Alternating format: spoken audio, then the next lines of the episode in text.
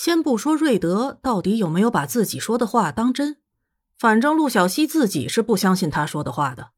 他忍不住脑补了一下楼下大爷飞檐走壁、武艺高强，嗯，还是把这个糟糕的脑补从脑海中赶出去会比较好。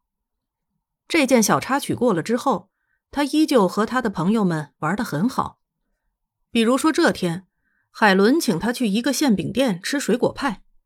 说句实话，其实这里的甜点对陆小西来说太甜了点不仅仅是派，还有别的蛋糕啊、巧克力呀，都偏甜。不过这家店的水果还真的是很新鲜，他想着自己是不是也要给瑞德带一点回去。嗯，他是喜欢橙子派，还是香蕉派，还是草莓？不过话说，这个季节的草莓这么新鲜，还能卖的这么便宜，他也觉得蛮诧异的。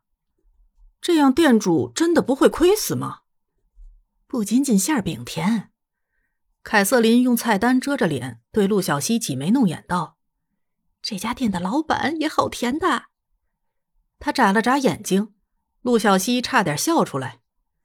你是来吃派的，还是来看帅哥的？两个一起也不妨碍吧。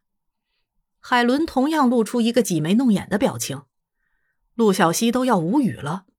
海伦往他的腰里掐了一把。我们现在还没男朋友呢，就当我们的免费保镖，然后陪我们来看看小甜心吃甜点也没什么嘛。反正你有男朋友，陆小西整个人都囧了。我什么时候有男朋友了？他貌似没有和别人刷自己生活状态的习惯吧？海华姐倒有那个习惯。陆小西挠了挠脸，然后看着老板把他们点的派送上来，那是黄桃派。他尝了一口，觉得还不错。等他抬起头的时候，瞬间被惊呆了。虽然知道洋鬼子长得高。但是这个起码要一米九了吧？他忍不住想起瑞德。嗯，虽然又轻又瘦，他一下子就能抱起来，但是他的身高也有一米八五呢。这一点来说，陆小西觉得自己在身高上，好吧，也许还有智商上，永远都没办法跟瑞德比了。天哪，看见了吗？他笑起来真甜。太高了，陆小西摇了摇头。他觉得瑞德的身高已经够了，那是对你来说，甜心。凯瑟琳比划了一下陆小西一米六五的身高和自己将近一米七五的身高之间十厘米的差距。陆小西觉得自己有必要隔着他一下，以表不满。人家已经很努力的喝牛奶了，长不高有什么办法？难道真的和瑞德说的一样，自己太早带负重，所以长不高了？别这样，他已经不带了啦。想到这里的时候，他又要一阵阵的悲痛了。他想，至少再长个三厘米到一米六八的，这样看上去就可以了。但是就是这三厘米，简直跟天堑一样。我出去透透气。他在塞了一肚子草莓派之后，站起来出去透透风。转到后巷的时候，打算给瑞德打个电话，问他喜欢什么派。这里的水果派也不是说有多好吃。口味对他来说太甜了点儿但是胜在水果足够新鲜。他想起瑞德喜欢吃甜的，也许这种甜度对他来说刚刚好。电话刚一接通，里面就传来异常暴躁的瑞德的喊声：“这里是 FBI 探员斯潘塞·瑞德，我跟你说，你他妈……”然后电话嘟的一声挂掉了。这熊孩子皮痒了。陆小西被喷了，劈头盖脸，一时没有反应过来。看着嘟嘟作响的手机，愣了一会儿，然后才意识到自己刚刚被瑞德喷了。就在这个时候，前面的巷口突然冲出来两个人影，一个穿夹克的冲在前面，另外一个穿着甜点师的衣服，围着围裙，然后他就这么伸手往前面那个夹克男脑袋上摁了一下，夹克男顿时软倒在地。甜点师傅转过身来看着陆小西拿着手机。脸上的表情用一句话来形容就是“我操”。陆小西看着地上的夹克男，又看了看他，夹克男一动不动的躺在地上，他晕过去了。陆小西向前两步，然后认出了他不是刚刚那个馅饼店的老板吗？需要报警叫救护车吗？他问他。可怜的家伙好像完全吓傻了，过了一会儿才手忙脚乱的说道：“呃，不不，请不要报警，我可以解释的，完全可以解释的。”他想伸手，但是似乎又想起了什么似的，把自己的手塞进了裤袋里，一脸小狗狗的样子看着陆小西。又一个狗狗眼，陆小西扶额，听着，我觉得还是报警叫救护车的会比较好。他看了看手机上的时间，已经差不多三分钟了，他一动都不动。我是说，他不会死了吧？他看着面前露出我要哭了的表情的一米九大个子，向后退了两步。他觉得自己应该马上报警。不不，请不要报警，听我解释。对方的表情已经变成杀伤力完全不输给瑞德的可怜小表情了。其实他是从上面掉下来的时候已经死了，你相信我。陆小西更加往后了，这人有病，从上面掉下来已经死掉了，还能腿脚利索的跑出去那么远？你逗我？嘿，姑娘，相信他。一个气喘吁吁的声音从他身后响起。他转身看到自己身后站着个喘得好像要把自己的肺都喘成真空的穿着西装的黑人，我亲眼看着他掉下去的。两人一前一后，以包夹的姿势将陆小西围在中间，一边是狗狗眼，一边是喘得看上去要哮喘了的老大爷。陆小西觉得自己眼皮猛地跳了一下，这种小巷后门口遇到抢劫犯的奇怪即视感是怎么回事？他觉得自己还是报警吧，这两人说不定是同伙什么的。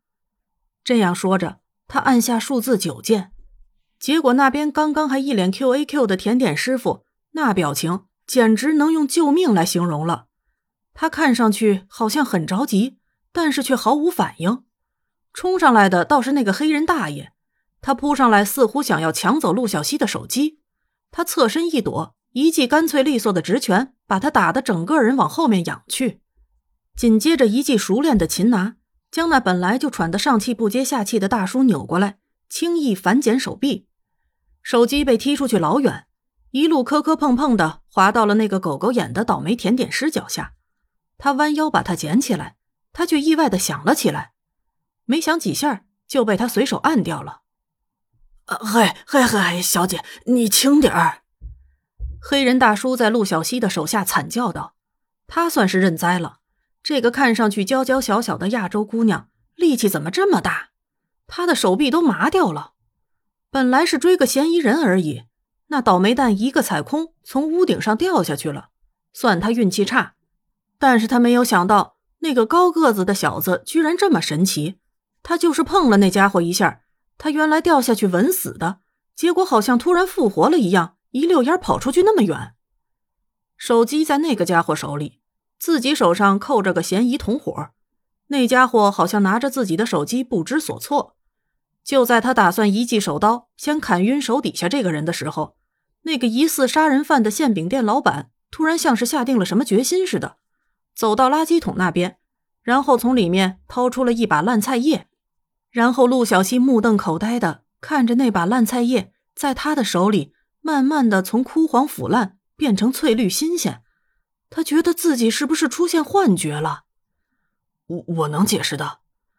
他把手里的新鲜蔬菜又重新丢进了垃圾桶，一脸无辜委屈，好像被陆小西狠狠欺负了一样，说道：“陆小西觉得自己应该回去好好洗个澡、睡个觉，然后明天醒过来就一切 OK 了。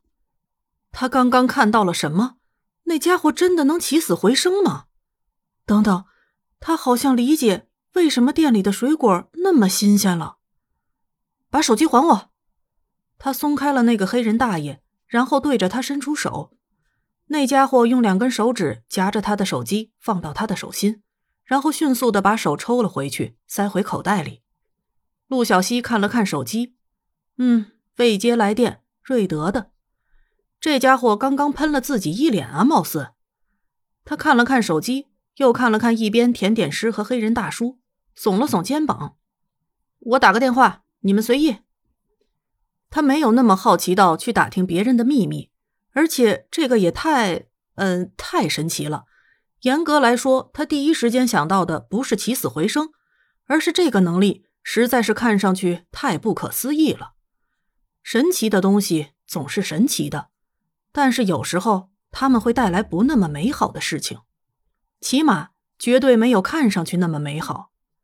他拨通了电话，然后里面传来瑞德可怜巴巴的声音：“C C，我错了。”隔着电话都能听出这种浓浓的悲痛感呀，可惜他不能隔着电话给他顺毛。嗯，介意解释一下怎么回事吗？摩根把我的电话泄露给了媒体，我的电话一直在响，吵得我没法集中精神。这声音听上去一次比一次弱呀。嗯，没事。陆小西点了点头。所以你就爆发了？对不起。我都说没关系了，陆小西揉揉太阳穴。对了，你喜欢吃什么口味的派？什么时候回来？他看了看一边两个正在不知道说什么的家伙，瑞德在那边松了一口气，顿时又开心起来。有蓝莓的吗？我还不知道自己什么时候能回去，我会给你打电话的。然后他迅速的挂掉了电话。陆小西耸肩，然后收起了电话。对着巷口那俩打算开溜的喊道：“好了，你们不会就这样打算让他一直躺在这里吧？”他指了指死在地上的倒霉蛋，他一歪脑袋，露出一个“别想叫我收拾烂摊子”的表情的微笑。“我叫 C C，你们叫什么？”